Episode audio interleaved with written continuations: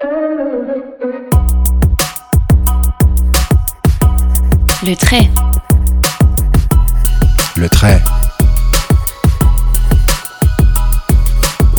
Dans le trait, nous vous proposons de partir à la rencontre d'un artiste, d'un designer, d'une personnalité du monde de l'art.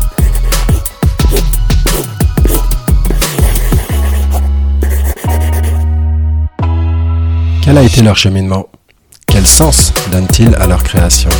Comment pensent-ils le futur?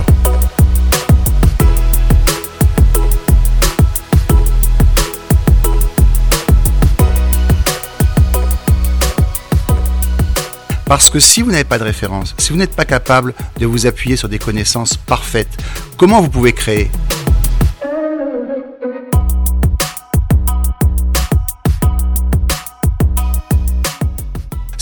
Défi, c'est-à-dire produire, continuer à produire avec la même qualité d'exception en pensant éco-responsabilité.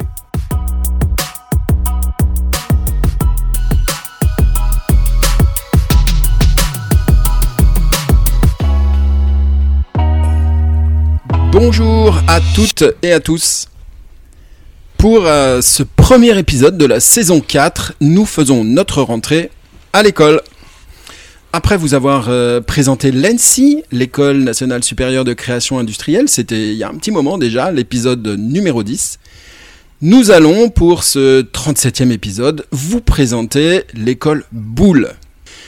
Nous l'avons visité pendant ces journées portes ouvertes de janvier et c'est en compagnie de son énergique directeur Laurent Scordino Mazanek que nous allons faire pour vous une visite orale, une visite par les mots. L'école Boulle, un drôle de nom qui fait référence à l'ébéniste du roi Louis XIV, André Charles Boulle, qui a vécu 89 ans de 1642 à 1732 une longévité incroyable pour l'époque qui renvoie à la longévité de l'école créée en 1886 et qui fêtera donc ses 137 ans cette année. Bonjour Laurent euh, Scordino-Mazanek, vous êtes le discret directeur de l'école depuis trois ans je crois Deux ans. Deux C'est ans. pour ça que vous me trouvez discret. Discret que- mais énergique. Et discret et énergique, voilà. Est-ce que euh, cela fait de vous un bouliste? Alors, euh, c'est- alors vous commencez fort. Alors, euh, c'est- je pense que c'est pas à moi d'en décider. Parce que euh, contrairement euh, à certains enseignants, aux étudiants, j'ai pas fait mes études à l'école boule et je crois que pour être euh, bouliste, il faut euh, être adoubé ou avoir fait des écoles à l'école boule. J'espère qu'un jour, les professeurs, quand je partirai dans longtemps, me diront que je suis un bouliste. Ça sera pour moi euh, le plus La beau des honneurs. Ouais. Et comment vous êtes arrivé ici, de ce fait? Alors, je suis, ah, bah, j'étais chef d'établissement, j'étais proviseur, je travaillais dans l'éducation nationale, j'ai fait, j'ai eu plusieurs postes, et euh, un jour on m'a proposé euh, l'ENSAMA, rue Olivier de Serre, il y a une dizaine d'années, NSAMA, vous pouvez préciser pour nos École nationale supérieure des arts appliqués et des métiers d'art, Mhm. donc euh, qui est surtout une grande école de design, qui reste aujourd'hui encore une grande école de design, et je suis tombé dans la marmite des arts appliqués. Vous avez une appétence pour l'art en général euh, J'ai- j'ai- je crois pouvoir dire que j'ai une appétence pour l'esthétique. Mais effectivement, euh, quand vous arrivez dans, ce monde-là, vous apercevez finalement que votre regard euh, d'esthète, si je peux me qualifier ainsi, ou votre regard pour le beau ne suffit pas. C'est totalement, euh, c'est assez dérisoire et assez même, euh, comment je pourrais dire, superficiel que le regard d'esthète, parce que derrière il y a toute la technique, il y a toute la, euh, toute la trajectoire, tout le chemin à l'envers du décor, comment on chemine vers un projet. Et ça, c'est très intéressant, c'est passionnant. Et euh, les arts appliqués, que ce soit le design ou le métier d'art, ça demande une rigueur exceptionnelle. Ce sont des, des formations qui demandent beaucoup, beaucoup. Ce ne sont pas des artistes. Je dis pas que les artistes ne sont pas rigoureux, mais peut-être que dans les arts appliqués, on laisse moins de place à la spontanéité. mhm. Alors derrière ce, ce terme de, de bouliste, hein, tout le monde a On compris, donc c'est comme ça qu'on appelle les, les diplômés de, de l'école. La petite question qui, qui, qui avait derrière cette euh, remarque, effectivement un brin euh, provocatrice, c'était déjà de savoir si vous êtes un manuel. Je suis sûr que vous êtes un intellectuel, mais est-ce que vous avez Alors, un petit peu cette intelligence de la main Je- comme ça Je pense que je suis ni un manuel ni un intellectuel. Ce que j'espère être, euh, c'est un visionnaire. C'est encore plus prétentieux. Ah. C'est-à-dire que j'aime euh, mener des projets, j'aime accompagner euh, les gens, euh, accompagner l'audace. Voilà, ça, ça me plaît beaucoup. Accompagner l'audace. génial. Après, j'ai essayé de faire des choses euh, avec mes mains. Euh, je vous montrerai pas. Euh, voilà, euh, je suis un bricoleur du dimanche et intellectuel. euh, je ne sais pas trop ce que ça veut dire en fait, parce que est-ce que ça veut dire euh, euh, être capable de, re- de, re- de, de- répéter ce qu'on a entendu ou être capable de l'analyser et d'en faire sa propre sa propre science. voilà, il y a effectivement des gens qui sont vite qualifiés d'intellectuels, mais je pense quand on a un esprit créatif, quand on cultive cet esprit créatif, je pense qu'on peut peut-être être considéré comme un intellectuel, je sais pas. Et est-ce qu'on peut être créatif à l'éducation nationale? Euh, dans une école d'art appliqué, oui. Mhm. C'est pour ça qu'on est venu vous chercher de ce fait ou? Je ne sais pas. Je sais pas à moi d'y répondre. Euh, mais oui, je pense que dans une école comme la nôtre, puisque on a des diplômes qui nous permettent d'écrire nous-mêmes euh, les contenus de formation, hein, notamment sur le supérieur, euh, et aussi euh, cette révolution, cette, cette réforme du DNMAT qui a maintenant 4 ans, euh, nous a permis donc euh, de nous coller, de nous adapter clairement aux besoins de la profession. Et ça, c'était assez nouveau dans l'éducation nationale parce que les cadres restent en place très très longtemps. Ce qu'on appelle les référentiels peuvent rester en place une quinzaine, une vingtaine d'années. Et euh, la capacité qu'on a aujourd'hui à réformer ou à réviser tous les 4 ans, 4 ou 5 ans nos contenus de formation, c'est exceptionnel. Ça, c'est une chance euh, inouïe dans l'éducation nationale. Et ça montre que l'éducation nationale est en train de bouger également. Alors, vous êtes un quinca, donc, et euh, vous arrivez il y a deux ans à l'école. Au moment où il y a une crise, euh, est-ce qu'on peut évoquer un petit peu ce, moment-là Et comment vous avez affronté cette euh, situation?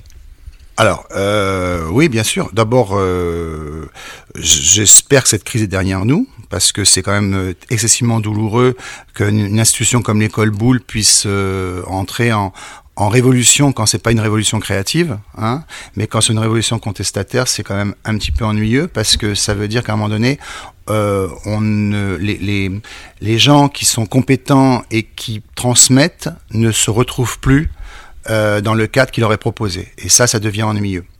Euh, rappelons, rappelons que c'était les étudiants des métiers d'art qui, Essentiellement, oui. qui, qui revendiquaient contre des baisses, Des baisses d'horaires. euh, d'horaires d'atelier. Tout à fait.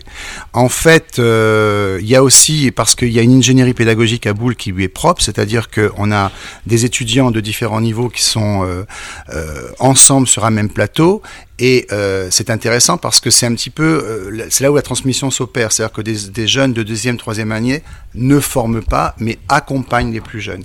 Et ça, c'est vraiment bouliste comme, comme approche, et c'est ce qui fait euh, la qualité de l'enseignement et la qualité donc de la formation professionnelle. Et donc quand la réforme du, diplôme a été euh, mise en place, euh, c'est vrai que les professeurs ont, ou les étudiants ont fait des calculs qui étaient des calculs, j'ai envie de dire un peu peu théoriques euh, et ils s'y retrouvaient pas au niveau des heures de formation. Donc on a travaillé avec eux sur les contenus, sur les apports, sur l'organisation pédagogique. Et je pense qu'aujourd'hui, ils sont assez satisfaits du résultat. D'ailleurs, euh, bon, la crise euh, est- s'est plutôt apaisée, mais parce qu'il fallait, qu'il fallait les entendre, il fallait prendre en considération ce qu'ils avaient à dire et il fallait prendre en considération, en considération leurs propositions. Et ça aussi, je pense que dans l'éducation nationale, c'est important qu'à un moment donné, on prenne en compte le point de vue des acteurs, des acteurs de Mais formation. Quelle était la crainte de ces étudiants pour qu'on comprenne D'avoir moins d'heures de formation, donc de ne ne pas plus, être euh, ne plus être reconnu. Et puis, euh, ça a été aussi euh, la, la, la colère ou la crainte, elle a été aussi portée par la profession, parce que tout d'un coup, on formait des jeunes au niveau Valengrade licence. Mhm. Et qu'on était dépassé, quoi, du, du CAP à une époque, maintenant on est au Valengrade licence, donc euh, on a peut-être aussi trop voulu au départ euh, avoir une approche théorique, euh, euh, peut-être un petit peu conceptuelle. Hein, et on s'est rapidement rendu compte, et, et, et l'éducation nationale aussi, on a fait des erreurs quand on a mis en place ce diplôme. On s'est rendu compte qu'il fallait revenir à une formation professionnalisante, qui n'empêche pas la distance, le recul, la réflexion, mais il faut que, in fine, le geste soit parfait. Donc revenir, parce qu'on parle de quel, vous avez plusieurs diplômes hein, au sein de l'école, donc est-ce qu'on peut préciser de quel diplôme euh, on parle Tout à fait. La crise, elle est venue en fait du post-bac, c'est-à-dire le post-bac. Voilà, post-bac, c'est-à-dire qu'on avait une formation en deux ans avec un référentiel, je crois qu'il datait de 86 ou 87. Donc vous imaginez un petit peu comme le monde a changé. Hein. Mhm. Euh, et donc il était urgent qu'on réforme cette formation. Et surtout, moi j'étais très partisan et je, et je regrette pas d'avoir tenu bon parce que on était aujourd'hui les formations bac plus 2 euh, n'ont pas beaucoup de sens au niveau européen. Tout le monde aujourd'hui a un bachelor ou une licence, euh, voilà. Euh, donc il était important qu'on rentre dans le processus de Bologne et que l'on permette aux jeunes d'avoir le variant grade licence, qui leur permettait aussi donc de poursuivre leurs études à l'étranger. C'était pour moi essentiel. Bon, après il y a l'obsession du diplôme en France puisque en Grande-Bretagne on travaille avec un bachelor, en France il faut un master. bon, c'est aussi un vrai sujet. Je ne suis pas bien sûr, moi, que la spécificité de, l'école Boulle, ce soit un petit peu comme ça, ce melting pot des, gens qui viennent de plusieurs horizons, qui ont des formations euh, d'une longueur différente, parce que l'ENSI nous expliquait qu'il faisait ça aussi. En revanche, euh, chez vous, il y a des pré-bacs, c'est-à-dire on peut rentrer avant le bac pour se former déjà au métier euh, des arts il y a la formation post-bac et en plus il y a la formation professionnelle, le Greta. Et je trouve que c'est là vraiment que se situe plus la spécificité. effectivement, après, il y a le mélange de tous ces, de tous ces gens-là qui viennent de tous ces horizons-là. Au total, pendant les journées euh, de porte ouverte, on m'a dit 1200 étudiants, c'est ça? Alors, sans le Greta, on est à plus de 1000, oui, euh, tout à fait. Pas que étudiants, puisque comme vous l'avez dit, il y a du pré-bac. Et dans la complexité que vous avez décrite, je pourrais rajouter aussi que c'est trois structures. Parce que vous avez un lycée professionnel des métiers de l'ameublement, mhm. qui est extrêmement reconnu, et là on est sur du CAP, Bac Pro, BMA. Vous avez une section d'enseignement professionnel bijouterie, très reconnu aussi. On est en train de monter euh, des partenariats en alternance avec la maison Cartier, Van Cleef. Donc, euh, dire, il y a beaucoup de, gens qui ensuite vont chez Cartier. Voilà, euh, qui nous font confiance et aujourd'hui on est même en train de, de, de, travailler sur, sur de l'alternance. Et puis vous avez les, les bacs que je pourrais qualifier un peu rapidement de technologique, dont un bac qui est un bac unique en France, qui est un bac FMA, donc qui sensibilise en seconde, première, terminale les jeunes au métier d'art. Formation, formation métier d'art, et mhm. qui les prépare donc vers une poursuite d'études. Et cette formation, c'est un recrutement national. Elle est très méconnue parce qu'elle est unique en France. Et les jeunes qui font finalement cette formation en trois ans pour après s'engager vers un DNMAT, donc un post-bac, ce sont des jeunes qui ont une compétence et une technicité euh, exceptionnelle. Exceptionnelle. Le DNMAD, c'est vers le design, c'est ça? Pas forcément. D'accord. Non, métier d'art ou alors c'est diplôme national des métiers d'art et du design. Et du design. Voilà. En revanche, la FMA, c'est essentiellement métier d'art. Compris. Donc tout ce beau monde se mélange joyeusement dans les, dans les différents ateliers. Euh, les, étudiants ne vivent pas sur le campus. Hein, c'est, il euh, n'y a, pas, a pas ce type d'accueil-là, mais donc pendant les journées, ils n'y vivent pas, ils passent une grande partie de leur temps. parce que les ateliers sont aussi ouverts en autonomie, donc il y a beaucoup, beaucoup de jeunes sur leur temps de pause, leur temps mort, parce que justement, il y a cette organisation où les aînés accueillent les plus jeunes. Finalement, euh, c'est assez souple et, et il y a quand même le lieu, le rendez-vous, le lieu de convergence, c'est c'est l'atelier ou le studio de création. Voilà, ça c'est quand même très important. Et il y a cette vie qui est organisée. Mais ça vaut, je pense, pour toutes les écoles d'art appliqué. Hein. Quand j'étais à l'ENSAMA, c'était pareil. Le lieu de rassemblement, le lieu où on se retrouve, le lieu où on crée, c'est vraiment le studio de création ou, l'atelier de, spécialité. Mhm. Avec la particularité, Estelle, tu seras d'accord, je pense, d'avoir des locaux magnifiques. c'est patrimonial le bâtiment. Même votre bureau, euh, monsieur le directeur, est très beau avec beaucoup d'œuvres d'art. j'avais une question euh, euh, peut-être un peu béotienne, mais quand on a envie de faire l'école boule, euh, j'imagine qu'il faut déjà ne pas avoir peur du geste manuel, vous en parlez beaucoup. Quelles qualités faut-il quelles, quelles envies ben, c'est une question intéressante. Vous voyez, je prends du temps pour y répondre et quelques complexe. Non, non, mais parce que d'abord, je crois qu'il faut être passionné. Je crois que, alors, euh, l'école boule, je crois, véhicule des, des valeurs qui peuvent paraître désuètes ou qui peuvent paraître un peu rétro, euh, mais c'est l'exigence, l'amour du travail bien fait, le respect de l'autre, travail en équipe, le respect aussi de l'autorité, de la hiérarchie. Alors c'est vrai que quand on dit ça comme ça, euh, ça peut effectivement pas être très engageant. Et pourtant, c'est un esprit et un esprit qui porte. Parce que quand on, a, quand on accepte d'apprendre de celui qui sait, Et quand on accepte aussi de respecter celui qui sait, on apprend beaucoup plus vite. Hein. et, et, on apprend aussi par l'exemple, on a des maîtres. Voilà. Alors je voudrais pas euh, décrire l'école boule comme quelque chose d'assez caricatural, euh, comme on a tendance à le faire parfois, poussiéreux. Mhm. Euh, voilà. Euh, ce sont pas les compagnons non plus qui ont que, que je respecte beaucoup. Hein, vraiment, c'est une école formidable. Mais il y a quand même cet esprit euh, du chef d'atelier, de la personne qui a autorité et qui va avoir ce qui va finalement, je parlais d'adoubement alors qui va finalement adouber, qui va finalement dire oui, tu, tu, es, tu, es, euh, tu es arrivé à un niveau d'excellence aujourd'hui qui fait que euh, tu es reconnu comme un élève de boule et tu, tu, as, tu, tu peux te, te, te targuer d'avoir fait l'école boule. Et on a même, nous, créé une mention, une mention d'excellence professionnelle. C'est-à-dire que, comme aujourd'hui on évalue les formations par compétences, en fait, pour reconnaître les étudiants qui ont des parcours euh, spécifiques, qu'on estime être des professionnels vraiment... Euh, euh, qu'on doit porter, encourager. Donc on, on, leur délivre la mention d'excellence professionnelle. Mmh. Je vous posais cette question parce que pendant longtemps en France, euh, il y a une certaine dévalorisation des métiers manuels. On a le sentiment d'un retour euh, grâce, assez phénoménal. Ouais. Mmh. Et, et comment vous vivez ce... Est-ce que vous le vivez d'ailleurs au sein de l'école par des, un afflux plus important ou des, des un intérêt pour l'école. Comment vous, vous appréhendez ce, ce mouvement? Ben, je ne sais pas si à l'école boule on a vécu ce désengagement ou parce que le, le, le nom boule euh, est porteur. Voilà. Euh, c'est, alors les gens souvent connaissent mal l'école, ils le connaissent au travers de la bénisterie, mais c'est pas que les bénisteries, vous en êtes rendu compte. Euh, là récemment, on a été euh, approché par euh, un festival international du film qui, qui, se, qui, qui aura une première édition à Biarritz euh, au mois de fin juin, dernière semaine de juin, pour réaliser le trophée. Donc c'est un trophée qui, qui, est magnifique, qui va qui a été réalisé en métal. Et donc euh, ce qui est intéressant aussi, c'est que tout d'un coup, même des, des, gens, des institutions euh, ou des oui des, des, des, organisations viennent chercher Boule parce qu'il y a forcément une relation de confiance. On sait qu'on va être capable de proposer quelque chose qui va être qualitatif et qui sera reconnu. Une remarque qui peut prendre la forme d'une question. Euh, finalement, cette humilité, parce qu'il y, y, a un petit côté militaire, là, vous, vous décriviez une organisation, enfin, ah le respect, le respect des non. valeurs, le respect non. de l'ancien. Le... non. non. Non, le respect, pas forcément militaire. Hein. Oui, d'accord. Non, mais faut, ça, je pour voudrais que, pour j'affirme. Ouais, mais, okay. non, mais c'est bien, non, non, mais c'est bien, c'est bien qu'on ait cette discussion. C'est vrai que ça peut faire peur. Mais c'est bien qu'on ait cette discussion. Ouais, de rentrer dans un cadre. L'autorité, disons, hein, c'est ça, l'autorité de l'enseignant par rapport à l'élève? Mais je, oui, mais l'autorité, on, voit, on voit le père Fouettard, c'est pas ça, c'est l'autorité qui est qui s'impose par le savoir. Par le savoir. Et par, par le respect, parce que tout d'un coup, vous avez quelqu'un qui sait, qui, qui, est un maître. C'est ça.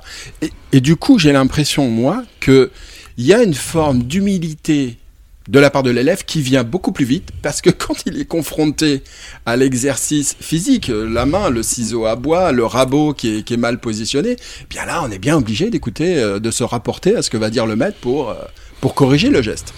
C'est peut-être plus simple que dans le cadre où c'est simplement bah, une activité intellectuelle. Le, alors, là encore, c'est passionnant cette interview parce que finalement, j'ai l'impression de déconstruire tout un, tout un schéma de pensée. Mais on aime bien couper les cheveux en bon. quatre. D'abord, je crois que si, quand vous dites ça, vous voyez, quand vous opposez l'intellectuel au manuel, je pense que c'est une grave erreur. C'est justement la réforme de ce diplôme, elle est là. C'est-à-dire qu'à un moment donné, on demande aux jeunes d'avoir des cours de l'histoire de l'art, d'éco-gestion, de lettres, d'humanité, parce que si vous n'avez pas de référence, si vous n'êtes pas capable de vous appuyer sur des connaissances parfaites, comment vous pouvez créer? Je veux dire, c'est là où effectivement, quand je disais je veux pas m'opposer aux artistes, mais on, on, les jeunes créent avec des références. C'est obligatoire. Donc ça veut dire qu'il faut de la culture. Alors ça ne veut pas dire que ce sont des intellectuels, mais ça veut dire quand même qu'il faut un niveau intellectuel, un niveau de connaissance mmh. suffisant.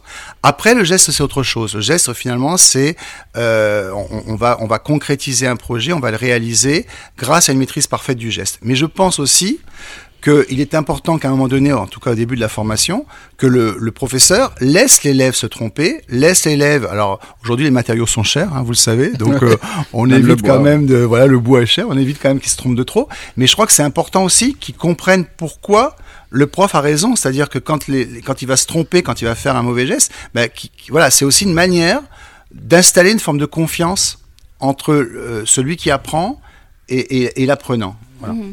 Mais au début de l'interview, vous, aviez, vous avez fait une, re- enfin, une, une intervention intéressante en disant ce ne sont Bah, pas par des la suite aussi, j'espère. Oui, par la suite aussi. mais mais je, je trouve intéressant que vous opposiez l'artiste et, Mais- et l'artisan. Est-ce que c'est pour valoriser davantage le geste de l'artisan?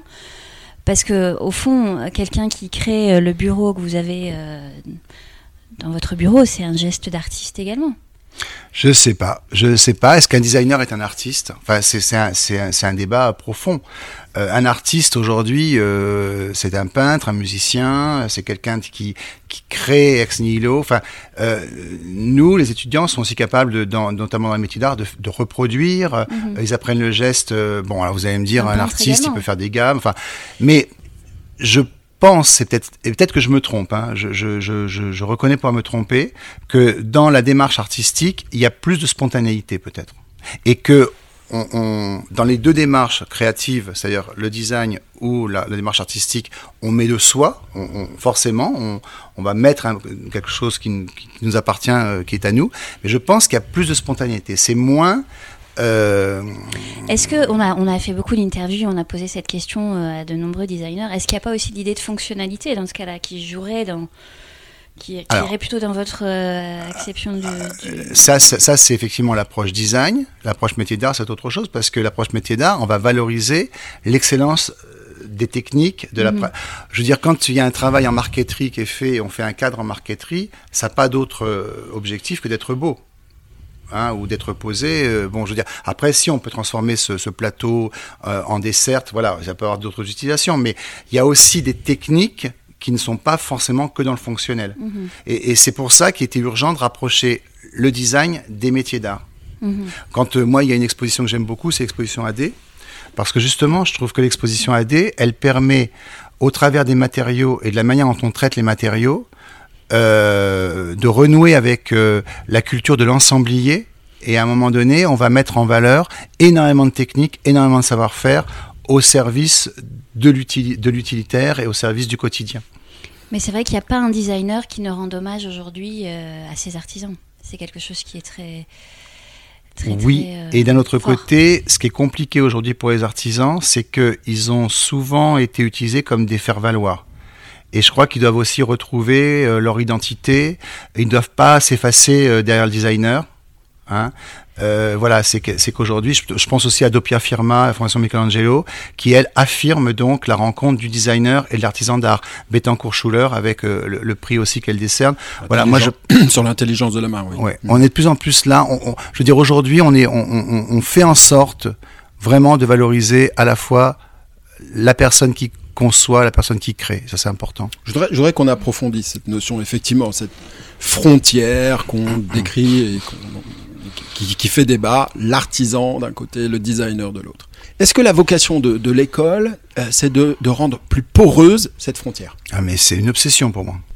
Mais euh, je pense que un artisan d'art peut être designer parce qu'il peut aussi à un moment donné travailler justement euh, euh, la place de l'objet euh, dans, l'environnement, dans le quotidien, euh, l'ergonomie. Là, je vois ils ont ils ont travaillé sur un, un bureau euh, euh, pour une institution, hein, pour un ministère, euh, les, les, les, les ébénistes, et ils ont réfléchi à la manière donc d'utiliser ce bureau, euh, de rentrer dans le bureau. Il y a, il y a tout un travail du, du designer. euh, voilà, Sur donc l'usage. c'est possible sur l'usage. Après, le designer, l'étudiant qui se concentre effectivement sur euh, euh, la création, enfin la, la prospection, euh, s'il ne passe pas du temps à travailler le matériau, il aura du mal à devenir euh, maître d'art ou artisan d'art. Ça, c'est sûr. C'est plus compliqué dans ce sens-là, je pense.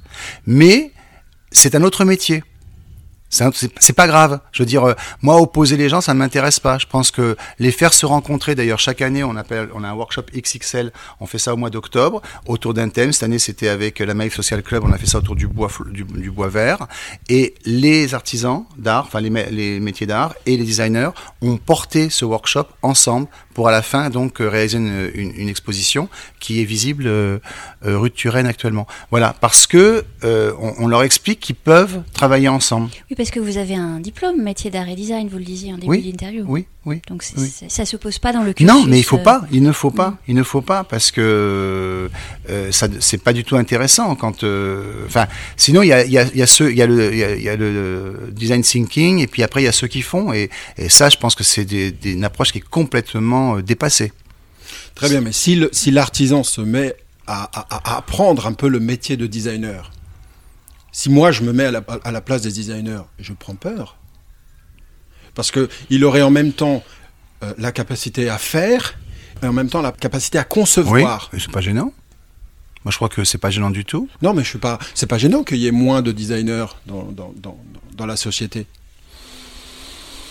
C'est pas une question que je me suis posée, et puis c'est pas du tout comme ça que je pense qu'il faut penser les choses. Vous puisque- voyez pas en lutte. oui, non, parce ça. que Oui, vous, oui. vous, vous, vous- quand vous parlez de design, vous pensez à l'objet, euh, mais tout est designé. Je veux dire, aujourd'hui, ce qui est intéressant, c'est de savoir ce que deviennent les designers. Les designers qui vont travailler chez Decathlon, d'autres qui vont travailler euh, euh, chez PSA. Enfin bon, voilà, ils sont pas tous en train de fabriquer, un- euh, de dessiner un meuble unique. Non, non, tout à fait d'accord. Une interface informatique, c'est du design. Il y a, il y a- il y a- Voilà. Le, design est partout. Voilà. On est d'accord. Mais, mais justement, la capacité, justement, ce, que, je trouve intéressant dans le métier de designer, et pour moi, c'est pas, faut pas les opposer, c'est qu'un designer va faire appel à plusieurs techniques, plusieurs pratiques, plusieurs savoir-faire. Donc, il va aller vers, euh, il y a une ouverture du designer, alors que le maître d'art, il va travailler son matériau, il va peut-être être créatif, Son savoir-faire. son savoir-faire. Après, il pourra évoluer. Mais vous voyez, c'est- on n'est pas, pour ça que l'opposition est pas intéressante. Mais tout à l'heure, vous parliez de, de, de revaloriser, hein, j'utilise ce terme, le- le- l'artisan qui aurait contribué à je sais pas, un objet de design. Comment on fait concrètement? Parce que la signature de l'objet, elle sera toujours celle du designer. Alors oui, mais encore une fois, je pense que votre approche est, est une approche vers le design d'exception. Hein, vers, vers l'objet d'exception, voilà. Euh, Il y a le design au quotidien. Bon, et, et aujourd'hui, en fait, euh, quand on, quand des, sur des sur des chantiers euh, de luxe, on va pas aller chercher un designer, on va aller chercher un artisan d'art qui sait travailler un matériau en particulier. Et, et, et effectivement, la signature, elle n'est intéressante que quand on est dans l'objet d'exception. Ça nous fait venir à- au recrutement de vos élèves après l'école. Euh, quel est le marché de l'emploi pour vos élèves? Est-ce qu'ils se portent bien? J'imagine Oui. que oui. Oui. Est-ce que vous pourriez Oui. nous, Oui, il se nous dire quelques mots là-dessus? Il se porte très bien. Euh, toute la difficulté de l'école, c'est de justement, comme j'expliquais, quand on adapte les contenus de formation euh, euh, à l'évolution du, du marché, c'est d'être, d'exercer une veille sur cette évolution, sur les besoins de la profession. Il y a un sujet d'inquiétude quand même, c'est la difficulté qu'ont aujourd'hui euh, les entreprises du faubourg ou les artisans d'art à trouver des repreneurs. C'est assez compliqué parce qu'il y a beau avoir beaucoup de jeunes qui sortent sur le marché, euh, il y a beaucoup beaucoup d'entrepreneurs vieillissants qui ont du mal. Je parle de petites entreprises, de petites structures. hein, il y a un ou deux salariés. Donc ça, on sait que c'est un sujet aujourd'hui euh, auquel on, réfléchit. Voilà, mais Ça voudrait dire qu'il faudrait en même temps apporter un peu de formation sur les aspects gestion, sur les Alors, aspects. on en a un petit peu, mais peut-être pas suffisamment.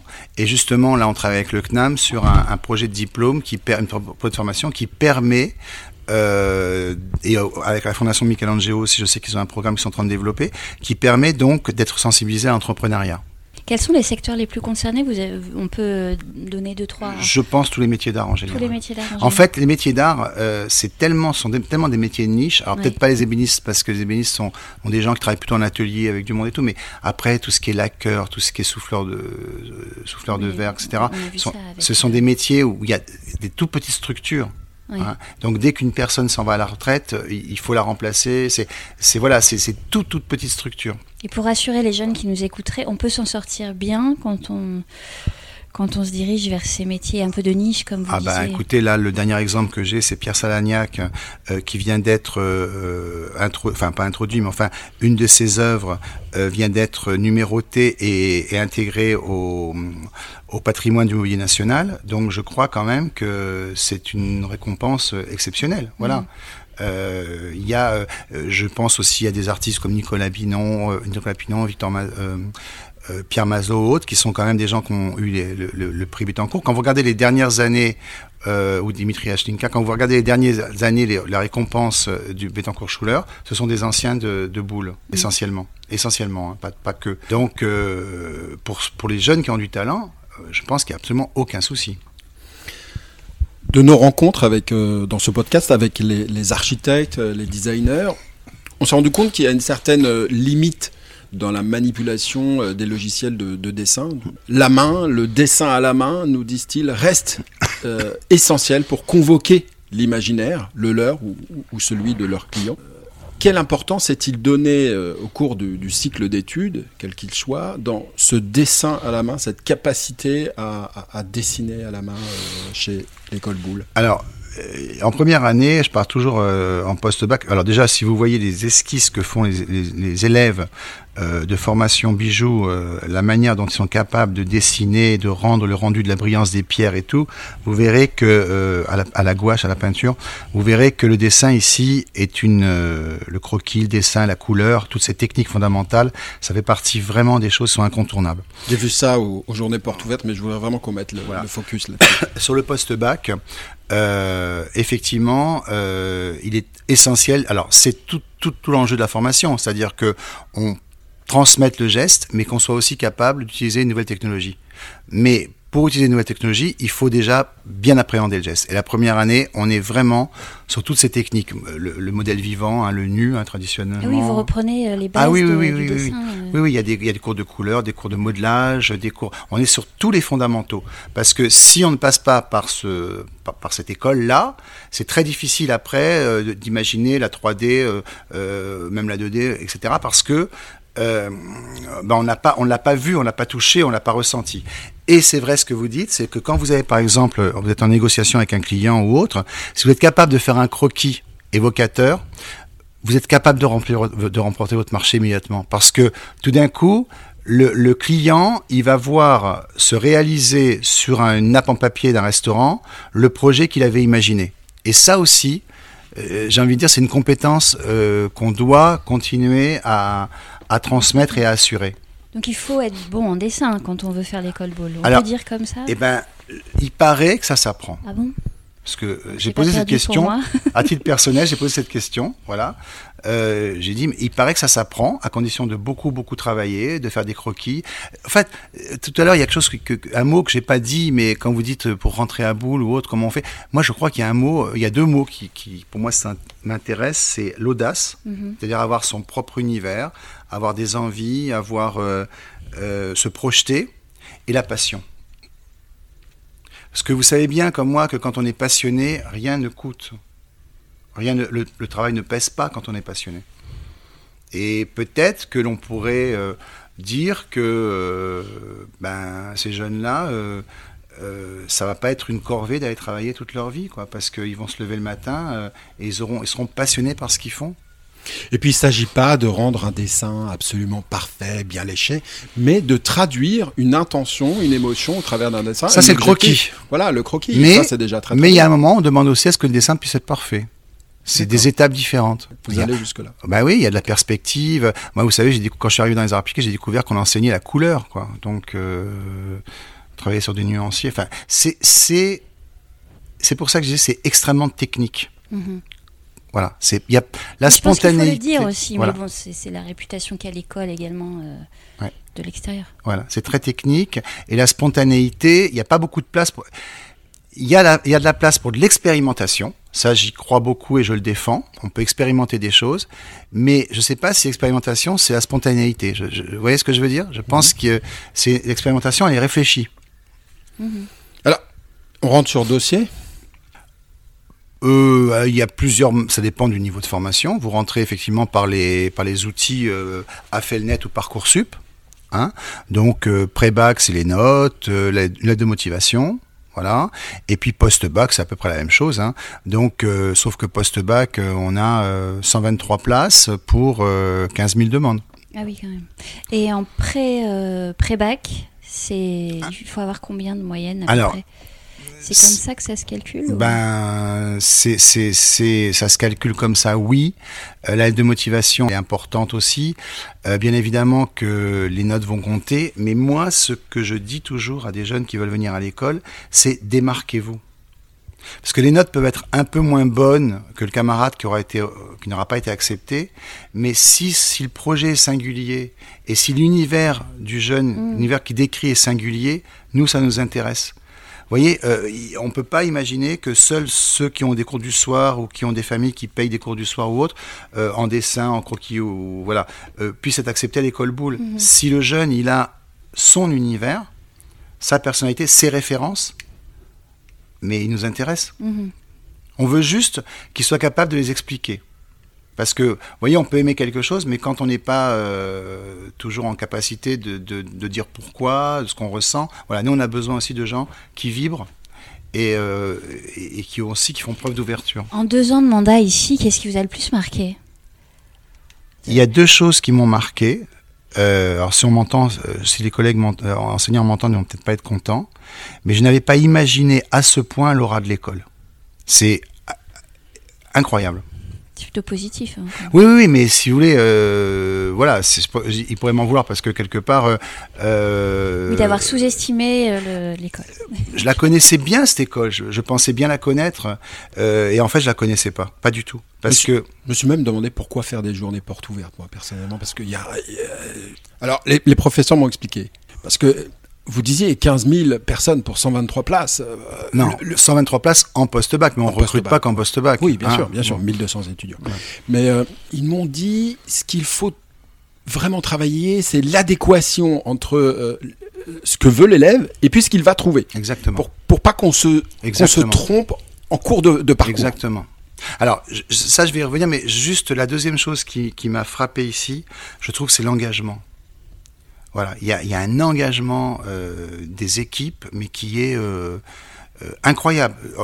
Quand en fin d'année, ils accompagnent les étudiants, je veux dire, c'est des journées qui n'en finissent pas, les gens ne demandent jamais rien, c'est juste normal. Mais ça, ça vient aussi de la formation qu'ils ont eue et, et du, et du respect. Et la passion, vous et la passion, je pense que... et la passion, tout à fait. Et pour ce qui est des, des- des portes ouvertes, pour revenir à ce que vous disiez, moi je pense que les portes ouvertes sont nécessaires parce que les portes ouvertes, rien que pour nos étudiants, elles sont importantes. Parce que quelque part, on va valoriser leur savoir-faire et leur travail à un moment donné. Et ils vont le montrer. Ils et ils vont avoir un public pour, pour que le public voit euh, ce qu'ils font et la capacité qu'ils ont à le faire. Et effectivement, le, le deuxième point, c'est être sûr de l'adéquation du profil de l'élève qui a envie de faire ces études-là avec l'esprit de l'école et avec le, contenu de formation. Je, voudrais juste dire quelque chose sur l'esprit de l'école, c'est qu'il y a quatre grandes écoles publiques d'art appliqué à Paris. Vous avez donc l'ENSAMA où j'étais, vous avez euh, Boulle, vous avez École Estienne sur euh, les métiers du livre, et vous avez Dupéré autour de la mode. Je vous invite à vous mettre devant l'entrée de chaque école, et vous allez voir que ce ne sont pas les mêmes étudiants. Il y a un esprit école. Et ça, c'est important. On dit souvent que la France, euh, ce n'est pas un pays de, de design, mais plutôt un pays de, décor, euh, d'art décoratif. Euh, beaucoup d'artisans, vous disiez, en activité sont des boulistes. Et du côté des, des designers français, vous avez donné, commencé à donner quelques noms tout à l'heure. Il y a des, des grands anciens, alors maintenant que l'école existe depuis 137 ans. Est-ce que vous tenez à jour une- comment on appelle-t-on ça Un annuaire des anciens de l'école. Et puis, est-ce que vous, euh, je les ai pas trop vus mis en avant sur le non, site on n'est pas internet. bon. On n'est pas bon, euh, euh, malheureusement. euh, Vous n'avez pas besoin, d'accord. Non, non, non, non, mais être non, non, non, mais c'est parce que c'est, non, non, non, Mm. parce que c'est assez simple. L'explication est assez simple, c'est que dans toutes les écoles, ce sont les anciens qui, qui, qui tiennent ces bureaux-là et euh, dans les écoles de commerce, autres sont les anciens. Bon, voilà, Euh, et que euh, par atelier, je pense qu'ils se connaissent très bien, mais effectivement, euh, ce qui reste à faire, c'est, organiser. Ça existait à un moment donné ici, hein, mais c'est un petit peu tombé. C'est effectivement organiser tout ça de manière à ce que tous les anciens boulistes puissent se retrouver. Il y a, il y a quelque chose qui, qui est intéressant là dans ce que vous dites, c'est effectivement euh, euh, quand, quand vous me parlez des designers et, et de la manière euh, dont ils sont considérés ou déconsidérés. Peut-être qu'à un moment donné, dans les écoles d'art appliqué, on a eu tendance à aller vers, euh, à s'engager sur des chemins qui n'étaient pas les nôtres. C'est-à-dire que, euh, par exemple, aujourd'hui, il n'y a plus aucune école publique qui forme. Ça, c'est vraiment un, sujet. Ceux qui vont m'écouter, qui me connaissent, euh, savent que c'est un sujet qui, pour moi, est, est vraiment important. Plus personne forme au métier d'ensemblier. Plus personne. Parce que euh, la décoration d'intérieur, métier de, pardon. d'ensemblier. Et sur quel, euh, vous pouvez préciser? Oui, c'était c'était la capacité qu'avait quelqu'un, euh, qu'avait une personne, un- un- ce qu'on appelait finalement un décorateur d'intérieur, hein, à convoquer euh, plusieurs plusieurs artisans d'art ou plusieurs objets et les mettre en fait, les scénographier, les mettre dans un décor et autres. Parce que à un moment donné, la décoration c'est devenu quelque chose de pornographique. Hein. on a estimé que c'était absolument vulgaire, donc on s'est davantage engagé sur tout ce qui peut-être était proche, un peu plus proche de l'architecture. Voilà. Moi, je le regrette mhm. parce que je crois qu'il faut renouer avec ce qui fait notre ADN et je, milite ici à Boule pour que les formations de design puisent euh, leur, euh, euh, leur orientation, en tout cas leur vocation, dans l'esprit de l'école. Mhm. C'est-à-dire venir faire une formation en design d'objets ou en design d'espace à Boule, ça doit avoir du sens. C'est pas, pas être la même formation que celle qu'il y a dans une autre école voisine. Voilà. Donc l'ADN des écoles est importante, la manière dont elle va influer sur les formations c'est important, et je trouve que rester fidèle à ce que nous sommes, c'est-à-dire des gens qui viennent du design et des métiers d'art, c'est important aussi. Je vois euh, juste à côté de vous sur la table un livre qui s'appelle Slow Made. Est-ce que ça répond à c'est un livre qui est important pour vous? C'est un livre qui a été édité par Marc Bayard, qui est très très euh, qui, qui, travaille au, au, euh, au national, qui est très très amoureux des métiers d'art et, du design. Et euh, je sais pas si ça répond parce que je je je, je non, c'est un, je sais pas. Je euh, je sais pas si parce que c'est fait doucement ou on va faire mieux. Je c'est un sujet très compliqué. Vous savez, moi je suis pas designer, ça me sauve. je suis ni, ni maître d'art ni designer, donc. Euh... Dans le changement de, de, de paradigme, euh, pour toute la société, imposée par le changement climatique. Quel rôle pour vous incombe aux, artisans et aux designers? Ah, alors, euh, je j'ai pas la même réponse que celle que j'aurais eue il y a 10 ans. Hein. Euh, il y a 10 ans, j'aurais dit il faut qu'il y ait une prise de conscience urgente, il faut qu'on en fasse un cheval de bataille. Aujourd'hui, j'ai la faiblesse de penser que ça habite les jeunes. Mais je ne veux pas que quand on produit quelque chose ou quand on fasse quelque chose, ça devienne une signature. C'est-à-dire qu'il faut qu'on arrive à penser éco-responsabilité, il faut qu'on arrive à penser environnement, sans absolument vouloir que ça se voit. Parce que l'idée quand même de l'école boule, c'est qu'on puisse présenter des meubles, des objets terminés, des, des objets de design, des objets d'exception, qui restent quand même extrêmement léché, extrêmement abouti. Et c'est pas parce que ça va être léché et abouti qu'à un moment donné on va consommer davantage ou qu'on va utiliser euh, euh, des, produits euh, qui, vont contre l'environnement. C'est tout, toute la, tout, le défi, c'est-à-dire produire, continuer à produire avec la même qualité d'exception en pensant éco-responsabilité. Voilà. Mais je, personnellement, moi, je déteste mais vraiment j'ai une aversion pour cette espèce comme ça de, de, de de, manière outrancière parce que on, on, va pas poncer les champs ou parce que on va pas euh, on va absolument on va vouloir absolument voir que c'est de l'upcycling. Donc voilà je trouve que c'est grossier c'est outrancier c'est ça va à l'encontre même de ce que j'ai envie de voir ici. Voilà. donc le brutalisme du, du matériau pauvre doit être effacé par le geste euh, de l'artisan. ça peut être un parti pris non, mais à un moment donné, ça peut être un parti pris. Vous pouvez avoir envie de renouer avec le brutalisme, qui est d'ailleurs un, courant. Hein. Mais même le brutalisme, euh, c'était, fini. C'était pas, voilà. Euh, moi, je pense que poncer un champ, euh, ça ne va pas. Euh, abîmer la couche d'ozone. Voilà. Donc, vous voyez ce que je veux dire, c'est pas. Euh, mais en revanche, quand vous allez couper un morceau de bois, vous allez couper un morceau de bois plutôt que le couper au milieu, le couper sur le côté pour en consommer moins c'est une manière de consommer. C'est plutôt ça qui m'intéresse. Euh, quand on fait de la tapisserie, réutiliser des carcasses plutôt qu'acheter des carcasses neuves systématiquement, ça m'intéresse davantage. Mais ça se voit pas. Vous voyez ce que je veux dire? Donc c'est un état d'esprit. Merci beaucoup pour cette interview. nous avons un exercice un peu obligatoire, un passage obligé au trait, c'est de vous demander ce que signifie pour vous ces deux mots, euh, le trait. J'imagine que vous n'aurez pas de difficulté en tant que directeur de l'école Boule. Non, j'aurais pas, enfin, j'aurais pas de difficulté. J'ai quand même réfléchi. Parce que je voulais laisser une empreinte euh, qui soit fidèle à, ce qu'on. Non, non, mais fidèle à, ce... Je savais pas ce que j'allais dire, mais en tout cas fidèle à ce que je pense. Alors moi, voilà ce que j'ai dit. J'ai dit le trait, c'est le trait d'union entre le design et les métiers d'art. C'est le trait d'humour du designer ou le trait de caractère d'un objet ou d'un meuble qui traverse le temps. Mais c'est aussi le trait que l'on tire sur des concepts consuméristes révolus. Très beau. Merci beaucoup d'avoir pensé à nous euh, et d'avoir travaillé sur un texte. On retrouve tout ça sur euh, Instagram et aussi votre questionnaire de Proust. Et on en profite pour saluer Catherine Millet, que nous avons interviewée dans le précédent épisode, et que vous aimez beaucoup apparemment. Tout à fait. C'est une vraie féministe. Merci, merci Laurent euh, Scordino. Effectivement, j'invite tous les auditeurs à visiter notre site internet le-podcast.paris où vous retrouvez ces fameux questionnaires de Proust remplis par nos invités. On espère que cet épisode de rentrée vous a plu.